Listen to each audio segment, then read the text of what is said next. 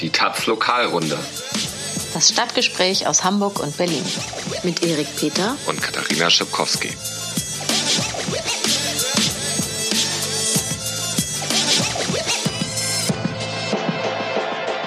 Moin, herzlich willkommen zur 21. Lokalrunde. Wir melden uns heute aus Berlin. Jo, jo, jo. Und haben folgende Premium-Themen für euch. Die Besetzung eines leerstehenden Hauses für Wohnungslose in Moabit, die größte Demo aller Zeiten und Teilbar-Demo, die bevorsteht, und Hakenkreuzkrawatten. Extrem stylisches Thema. Aber erstmal ähm, noch eine Kurznachricht aus Hamburg. Hamburg ist jetzt auch sicherer Hafen. Ähm, das hat die Bürgerstadt mehr, Bürgerschaft mehrheitlich beschlossen. Ähm, Hamburg ist damit jetzt nicht sehr weit vorne dran, ähm, sondern folgt unter anderem Regensburg, Köln, Bonn, Düsseldorf und Berlin. Alles Hafenstädte. Ja, alle haben irgendeinen Pisskanal oder so, wo sie jetzt ihre Stadt zum sicheren Hafen für Flüchtlinge erklären. Ähm, ja, trotzdem hat Hamburg das dick inszeniert. Ähm, die SPD hat sich äh, da selbst gefilmt und so in der Bürgerschaft voll gejubelt. So geil, wir sind jetzt auch sicherer Hafen. Äh, Peter Tschentscher hat das äh, sich natürlich Peter, sehr. Peter, was? Äh, Peter Tschentscher, das ist unser SPD-Bürgermeister, den keiner kennt. Äh, der ist bald ein halbes Jahr im Amt, aber die Hamburgerinnen und Hamburger scheinen ihn wirklich nicht so großartig zu kennen. Es gab vor kurzem eine Umfrage des Trendbarometers von RTL und NTV. Da sind jetzt nach einer fast einem halben Jahr Arbeitszeit. Ihr hört, wir beziehen uns hier auf Qualitätsmedien Ja. ausschließlich. Äh, also 44 Prozent der Hamburger haben da angegeben, dass sie mit der Arbeit des Bürgermeisters zufrieden sind. 28 Prozent haben angegeben, dass sie es nicht sind. Und 28 Prozent haben angegeben, ähm, haben gar nichts angegeben. Da ist natürlich davon auszugehen, dass sie einfach überhaupt gar nicht wissen, wer Peter Tschentscher ist. Äh, für diese für diesen Sachverhalt spricht auch, dass er kürzlich, als er zu einer Eröffnung eines Altenheims gegangen ist, sich jemand ganz Bekanntes an seine Seite geholt hat, und zwar Otto Walkes, großer Star im Altenheim, nehme ich an. Ja. Ähm, weil er wahrscheinlich einfach Angst hatte, dass er sonst äh, dort überhaupt nicht wahrgenommen wird als PR-Termin oder als politischer Termin. Muss er sich halt jemanden mitnehmen, wo er dachte, der Fame könnte eventuell ein bisschen auf ihn überschwappen. Okay, und schließt du die Schleife wieder? Was hat Genau, Peter also Tschentscher denn jetzt? äh, Otto Walkes hat, nein, äh, zurück zum Thema, Peter Tschentscher hat also zusammen mit Carsten Sieling und, also das ist der Carsten was? Bremer Bürgermeister Gott. und Michael Müller, ähm, Den kenne ich, das ist der genau. Berliner Bürgermeister. Genau. Die haben alle zusammen eine gemeinsame Erklärung abgegeben. Stadtstaaten bleiben sichere Häfen und wollten damit unterstreichen, dass sie sich, Zitat, weiterhin engagiert in der Versorgung und Integration von Flüchtlingen beteiligen wollen. Der Begriff sicherer Hafen kommt ja aus der Verhinderung der Seenotrettung, also Rettungsschiffe wie die Lifeline, die Aquarius und so, die auf dem Mittelmeer Flüchtlinge retten, dürfen ja nirgendwo an Land gehen, weil die ganzen Häfen für sie dicht machen, Malta, Italien und so. Ähm, und einige Städte haben jetzt schon gesagt, oder viele politische Player haben gefordert, ähm, lasst uns die Stadt zum sicheren Hafen erklären und sagen, wir haben auch Platz für die Flüchtlinge, wir können die hier auch aufnehmen. Ähm, das, was jetzt aber Hamburg zum Beispiel erklärt hat, ähm, heißt das nicht, weil sowieso weiterhin einfach die nationale Asylgesetzgebung natürlich gilt. Also ähm, Hamburg könnte zwar sagen, wir würden die aufnehmen, aber dann hat immer noch das Bundesinnenministerium zu entscheiden, wie viele Flüchtlinge nach Deutschland kommen. Und ähm, da sitzt nun mal der Problemhorst und das wird also nicht passieren. Das wissen natürlich die Politiker auch in Hamburg und ähm, ja, es ist also eine symbolische Erklärung sozusagen. Aber ähm, ich kann auch verstehen, wenn man sich darüber aufregt, weil es halt einfach vor der äh, Flüchtlingspolitik, die, es, die in Hamburg seit Jahren betrieben wird, zynisch wirkt, wenn sich die Politiker dort jetzt so als die fetten Flüchtlingsfreunde inszenieren.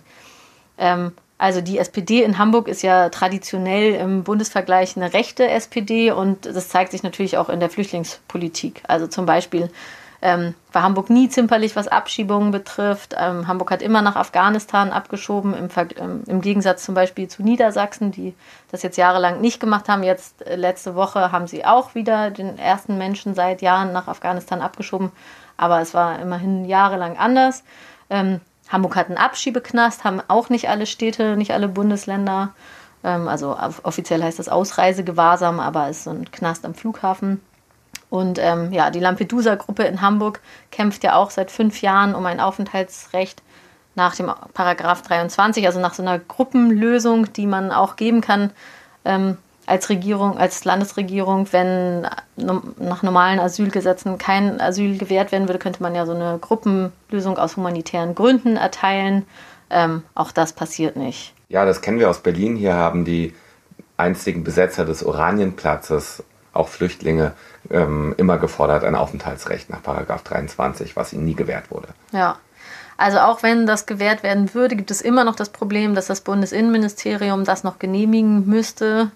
Also das Endproblem bleibt immer noch der Horst, der, der Endhorst. Okay, kommen wir nach Moabit, wo gestern am Samstag der Herbst der Besetzungen in Berlin weiterging. Wir haben beide dort äh, den ganzen Tag ausgeharrt vor einem besetzten Haus. Rumgelungert. Rumgelungert. Ähm, in der Berlichingenstraße. Und dieses Haus hat eine ganz interessante Geschichte. Ich habe das auch als äh, Journalist schon äh, seit Ende 2015 begleitet. Damals war das noch eine Unterkunft für wohnungslose Männer, also nicht Obdachlose, denn sie hatten ja dort ihre Unterkunft, aber eben auch keine eigene Wohnung, sondern nur ein Zimmer und haben sich dort äh, das Bad und die Küche geteilt mit anderen. 33 Männer haben da ähm, gelebt und äh, die haben Ende 2015 die Kündigung erhalten. Die sollten dort äh, rausgehen. Der Hausbesitzer, eine Firma, hinter der irgendwie vier Privatpersonen stehen, die hatten dem Betreiber dieser wohnungslosen Unterkunft gekündigt und eine neue Betreiber an eine neue Betreiberfirma vermietet zu einem wesentlich höheren Mietpreis. Und äh, die hat die Kündigung ausgesprochen.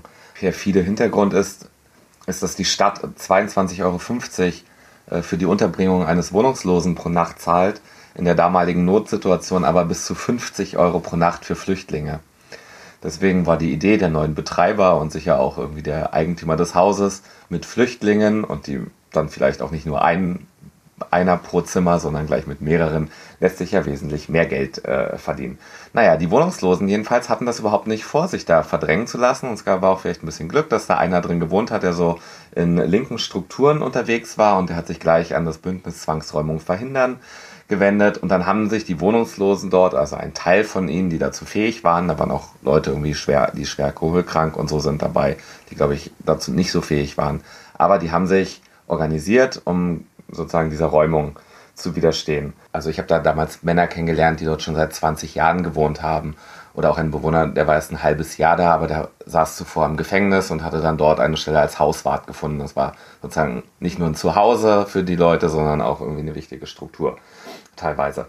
Naja, weil sie nicht ging, begannen dann so die Schikanen von diesem neuen Betreiber. Das heißt, da wurde die Müllentsorgung abbestellt. Es gab dann mitten im Winter kein warmes Wasser und keine Heizung mehr.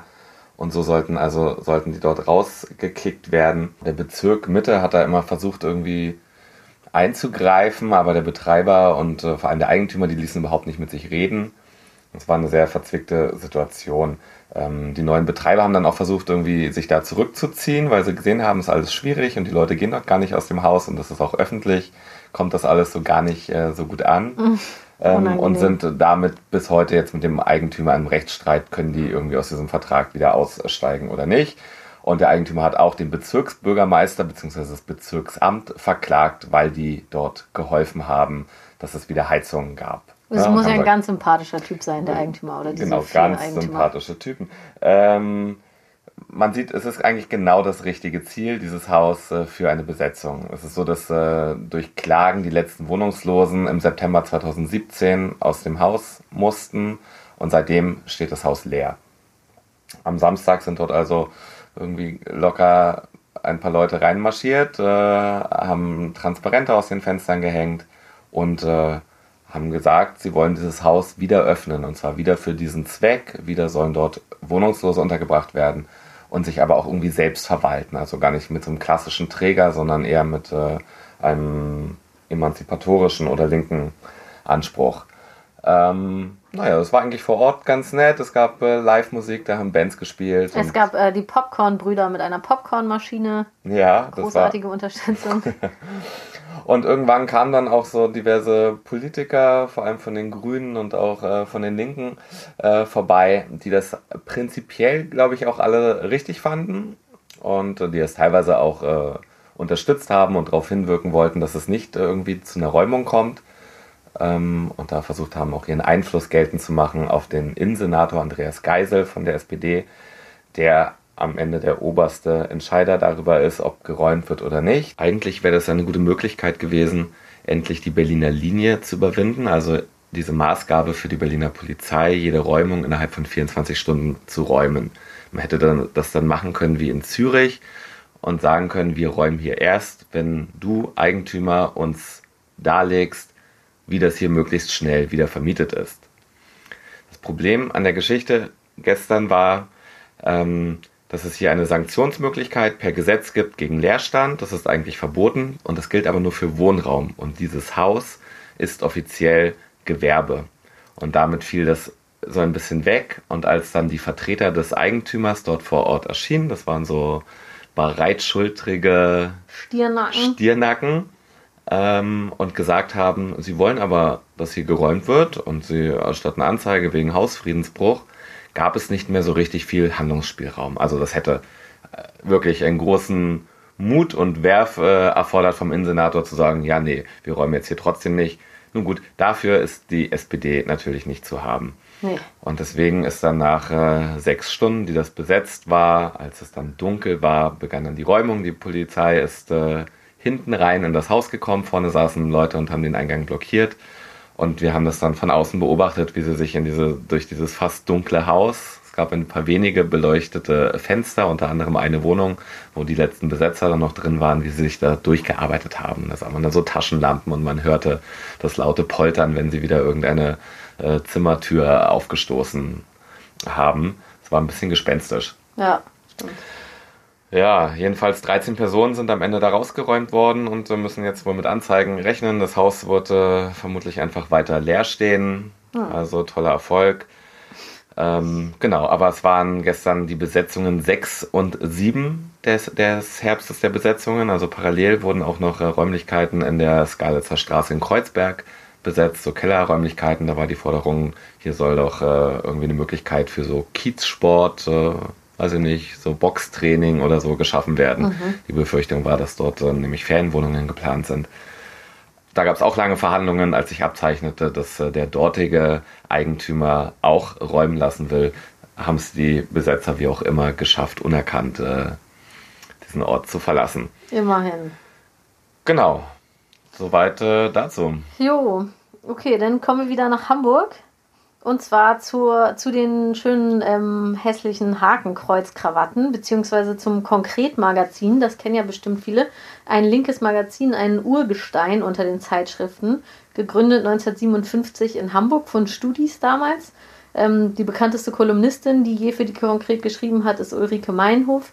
Ähm, heute wird das Magazin von Hermann L. Gremlitzer herausgegeben. Ich muss zugeben, ich lese sie konkret nicht so oft. Ähm, ich habe aber am Freitag versucht, eine Ausgabe zu bekommen, ohne Erfolg. Du wusstest auch, warum nicht. Genau, also ich, ich stand am Bahnhofskiosk und habe äh, danach gefragt, warum die da nicht liegt. Und der, der Mensch im Kiosk wusste es nicht. Er meinte, es gebe eine einstweilige Verfügung, ähm, wusste aber nicht genau wieso. Ich wusste es und zwar, ähm, das Oktobermagazin war mit dem Titel Deutschlands Nazis eigentlich erschienen oder hätte erscheinen sollen. Da drauf ähm, ist so eine Männerbrust zu sehen, also zum Glück nicht nackt, sondern in so einem schönen Altherrendress. Also so ein hellblaues Hemd mit so einem dunkelgrün-braun karierten Jackett. Ähm, also ein bisschen Jägerstyle oder halt so wie Gauland so. Ne? Also es war natürlich nach dem Vorbild, dem modischen Vorland, Vorbild Gaulands inspiriert. Also vor allem erkannt man das eben an der Krawatte. Er hatte diese Hundekrawatte. Äh, aber statt Hunden waren eben Hakenkreuze darauf abgebildet. Passt ja auch viel besser zu Alexander Gauland. Ja, es war also quasi ehrlicher. Ähm, die Unterzeile war die Schläfer erwachen, also darüber stand Deutschlands Nazis, die Schläfer erwachen. Jetzt haben sich die Pressegroßisten, also das sind, ist die Schnittstelle zwischen den Verlagen und den Kiosken, die also die Verteilung der Presseerzeugnisse an die Verkaufsstellen organisieren, gedacht, oh, Hakenkreuze sind ja Kennzeichen verfassungswidriger Organisationen und demnach verboten, können wir also nicht ausliefern.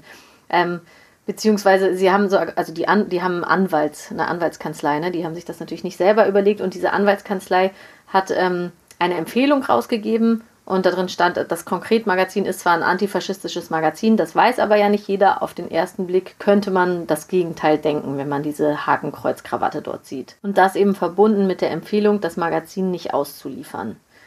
Der Anwalt der Konkret hat jetzt dagegen argumentiert, dass selbst der dümmste anzunehmende Betrachter checken muss, also das hat er jetzt nicht wörtlich so gesagt, aber dass man das natürlich checkt, dass dort gegen Nazis Stellung bezogen wird und dass der Titel ja auch ganz deutlich sagt, dass hier in Deutschland nach einer langen Phase scheinbarer Ruhe höchst gefährliche Entwicklungen drohen und dass durch diese spießbürgerliche Kleidung, ähm, inspiriert von Gauland, eben klargemacht wird, die Nazis sind in der Mitte der Gesellschaft. Diese, Kann man drauf kommen. Ja, diese Erklärung haben dann auch die Grossisten verstanden und ähm, die Empfehlung zurückgenommen, aber der Schaden war schon da. Also sieht man auch an den Bahnhofskiosk, die Bahnhofskioske werden eigentlich gar nicht von diesen Grossisten beliefert, sondern haben eigene Lieferanten. Aber auch dort war das also angekommen und auch dort konnte man diese Zeitung eben nicht bekommen. Die Konkret hat dann in Panik ein zweites Titelblatt drucken lassen, ohne Hakenkreuze, also mit so einem Zensurbalken über der Krawatte. Ähm, ja, aber auch das kam dann nicht, nicht bei den Kiosken an. Also der Mann im Kiosk meinte so, jetzt kommt hier irgendwie ab nächster Woche oder so. Für so einen kleinen Verlag, der sich natürlich sowieso mit diversen finanziellen Problemen rumschlagen muss, wie alle äh, Printverlage und vor allem natürlich Linke, äh, siehe Taz, ist das natürlich existenzbedrohend, wenn so eine Ausgabe nicht an den Kiosken ankommt. Ähm, die konkret hat sich sehr fassungslos ähm, geäußert. Sie haben gesagt, äh, das Gesetz, das beschlossen wurde, um die Werbung für nationalsozialistische Organisationen zu verhindern, wird jetzt gegen die Gegner von Nazis in Stellung gebracht. Ja, kann man verstehen. Und ähm, etwas schleierhaft, finde ich, bleibt auch die Rolle dieser Pressegroßhändler, die natürlich eigentlich äh, keine Bewertung von dem vornehmen sollen, was sie da ausliefern. Und, naja. Und keine Zensur erteilen sollen eigentlich. Ja, ich würde ja sagen, es gibt durchaus Hefte, äh, der Kompakt zum Beispiel, wenn sie die Freilassung von Beate Zschäpe fordern, da könnte man sich auch mal eine mhm. politische mhm. Haltung dieser Grossisten wünschen. Das hat sie bisher anscheinend noch nicht so gestört. Ne? Ähm, aber die haben natürlich eigentlich Verträge mit den Verlagen, an die sie sich halten. Aber es kam dann jetzt halt im Zuge dieser Lieferschwierigkeiten raus, dass, ähm, dass sie da immer so Stichproben nehmen und das dann ihren Juristen vorlegen. Und da, ähm, dabei ist das dann halt zufällig äh, aufgefallen. Ja, na, vielleicht hilft das Ganze ja auch der konkret und äh, diese große Aufmerksamkeit darauf äh, führt dann doch dazu, dass sie jetzt ein paar Hefte mehr verkaufen, wenn sie denn irgendwie wieder zu beziehen sind. Stimmt, meistens ist das ja so, wenn man was versucht zu löschen oder zu verbieten, boomt es danach richtig. Ja, ja wäre ja wünschenswert. Ähm, bei konkret sind sie so juristischen Streit auch schon gewöhnt. Es ist jetzt nicht das erste Mal, dass sie wegen einem Titel da irgendwie in Konflikte geraten sind. Das letzte Mal war ähm, im Dezember, also vor bald einem Jahr, dass sie ähm, wegen Volksverhetzung wurde gegen sie ermittelt von der Staatsanwaltschaft Hamburg. Da hatten sie so einen Titel mit einer Deutschlandflagge und so einem schönen deutschen Schäferhund da drauf. Und da drauf stand, kauft nicht bei Deutschen. Und da wurden sie irgendwie wegen Volksverhetzung äh, belangt. Aber was dabei rausgekommen ist, weiß ich jetzt gar nicht. Da würde ich nochmal nachfragen. Aber der Hausjurist der Taz war sich auf jeden Fall schon damals sicher, dass so ein Verfahren keine Chance hat und dass es also bald eingestellt wird. Jo, jedenfalls sind die Grenzen zwischen Humor und bitterem Ernst da manchmal fließend, also wie man so merkt daran. Mhm. Ja, bitterer Ernst und Humor, vielleicht sind das sogar Stichworte, ich muss diese Überleitung einfach nehmen, für die Unteilbar-Demonstration am nächsten Samstag, am 13. Oktober in Berlin. Äh, für eine offene und freie Gesellschaft, Solidarität statt Ausgrenzung ist der Titel dieser Demonstration. Ähm, der zentrale Satz des Aufrufes ist, äh, wir lassen nicht zu, dass Sozialstaat, Flucht und Migration gegeneinander ausgespielt werden. Und äh, das ist so nach den schon erwähnten Seebrücke-Demos, die inzwischen schon an weit äh, äh, mehr als 100 Orten stattgefunden haben, nach äh, der Wir sind mehr Kundgebung in Chemnitz, nach den Großdemos in München gegen das Polizeiaufgabengesetz und auch nach Welcome United in Hamburg letzten Wochenende sozusagen die nächste Großdemo, die diese gesellschaftlichen Rechtsverschiebungen etwas entgegensetzen will und äh, wo Leute auf die Straße gehen und sagen wollen, wir sind solidarisch miteinander mit Geflüchteten äh, und wir wollen nicht äh, eine Gesellschaft aller AfD. Naja, die Initiative zu dieser Unteilbar-Demo ging aus vom Republikanischen Anwältinnen- und Anwälteverein. Ähm, genau, ist ein, eigentlich ein Verbund linker Anwältinnen. Und äh, der neue Geschäftsführer dort, Lukas Theuner, ich kenne den als Anwalt äh, der Riga 94, der ist der Anmelder der Demonstration. Und das ist ein bisschen verrückt, dass dieser eigentlich kleine RV, von dem ich auch äh, schon mitgekriegt habe, dass sie jetzt nicht immer ganz äh, vorne dabei sind, was Öffentlichkeitsarbeit betrifft. Also gibt es irgendwie lange Pressemitteilungen, die äh, spät kommen und keiner liest, dass die das geschafft haben, irgendwie ein riesengroßes Bündnis äh, auf die Beine zu stellen. Aber es liegt natürlich daran, dass so Anwälte hervorragend vernetzt sind. ja? ja?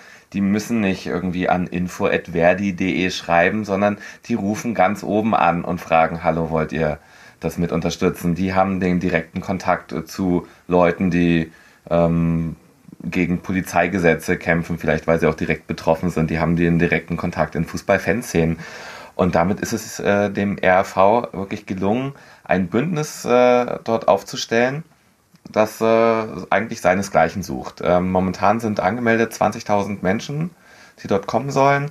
Ähm, das ist erstmal die offizielle Sprachregelung. Womöglich wird das auch noch hochgefahren in den Gesprächen, Anmeldergesprächen, die da gerade mit der Polizei stattfinden. Ja, das wäre ähm, jetzt erstmal weniger als Welcome United. Also Woche. mehrere Zehntausend äh, okay. sollen es auf jeden Fall werden. Und das ist immer auch so ein bisschen eine Wetterfrage am Ende. Aber wenn man sich mal anguckt, äh, wie diese Demonstration konkret geplant ist, dann muss man davon ausgehen, dass das einfach richtig voll wird. Also es sind mehr als 30 Fahrzeuge Lautsprecherwagen, die teilnehmen. Und äh, große Blogs, thematische Blogs zu ganz unterschiedlichen äh, Themen. Ja, also ich habe hab mir das mal erklären lassen, was dort alles äh, auf die Straße gehen wird. Es gibt äh, einen großen ähm, Blog, der vorne wegläuft zu, zum Themenbereich Flucht, Migration, Antirassismus. Also da sind äh, sowohl die Seebrücke als auch Welcome United und Aufstehen gegen Rassismus äh, die dort alle zusammenkommen. Ähm, es gibt einen großen Blog äh, so zum Oberthema Soziales, das sind äh, die Gewerkschaften und der Paritätische Wohlfahrtsverband. Es gibt einen antikapitalistischen Blog, da ist die Polizei natürlich ganz äh, begeistert. begeistert und äh, interessiert daran, wie groß der wohl werden mag. Also das ist so ein bisschen das Spektrum der interventionistischen Linken, äh, die den federführend mit vorantreiben. Ja, es gibt die Fußballfans, Nazis raus aus den Stadien, mhm. ist deren Blog. Also da kommen äh, Ultras äh, von Babelsberg 03, von TB und äh, vielleicht auch noch von anderen Vereinen. Ähm, ein großer Blog der Queers von der Siegessäule, einer Berliner Schwulen- und Lesbenzeitschrift, organisiert. Dann die Freiheit statt Angst Demo, die seit vielen Jahren als eigenständige Demonstration durch Berlin zieht ähm, hat äh, sich dieses Jahr sozusagen darauf verzichtet, äh, selbst äh, die Demo zu machen, sondern reiht sich dort ein. Mhm. So, die werden sich ja auch ein paar tausend Leute mobilisieren können. Das ist die Piratenpartei Digital Courage und äh, solche Organisationen, die dahinter stecken.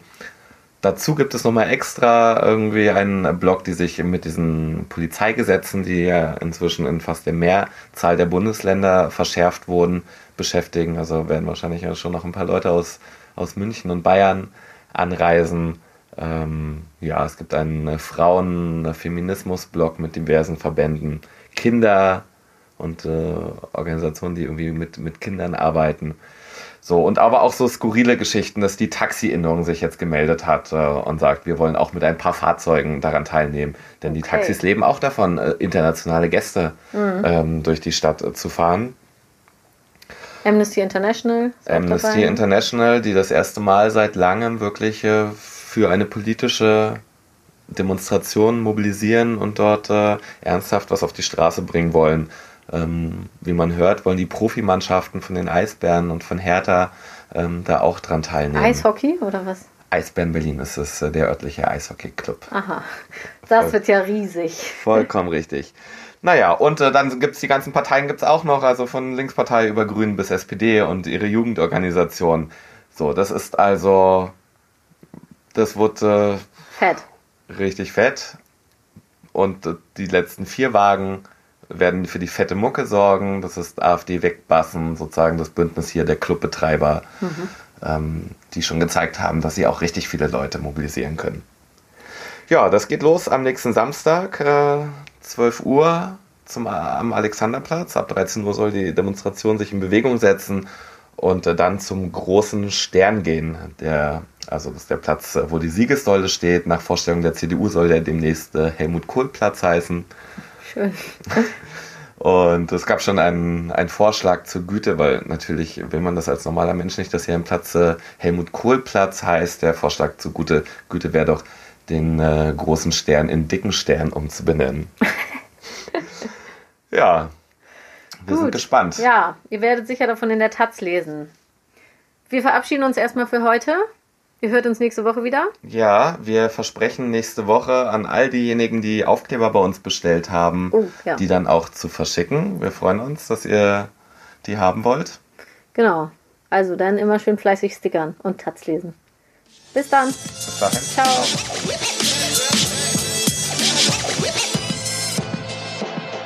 Für mehr Links im Netz unterstützen Sie mit Taz Zahlig diesen Podcast und den Journalismus der Taz im Netz. Taz Zahlig. Für ein offenes Internet und freien Zugang zu unabhängigem Journalismus. taz.de slash zahlig.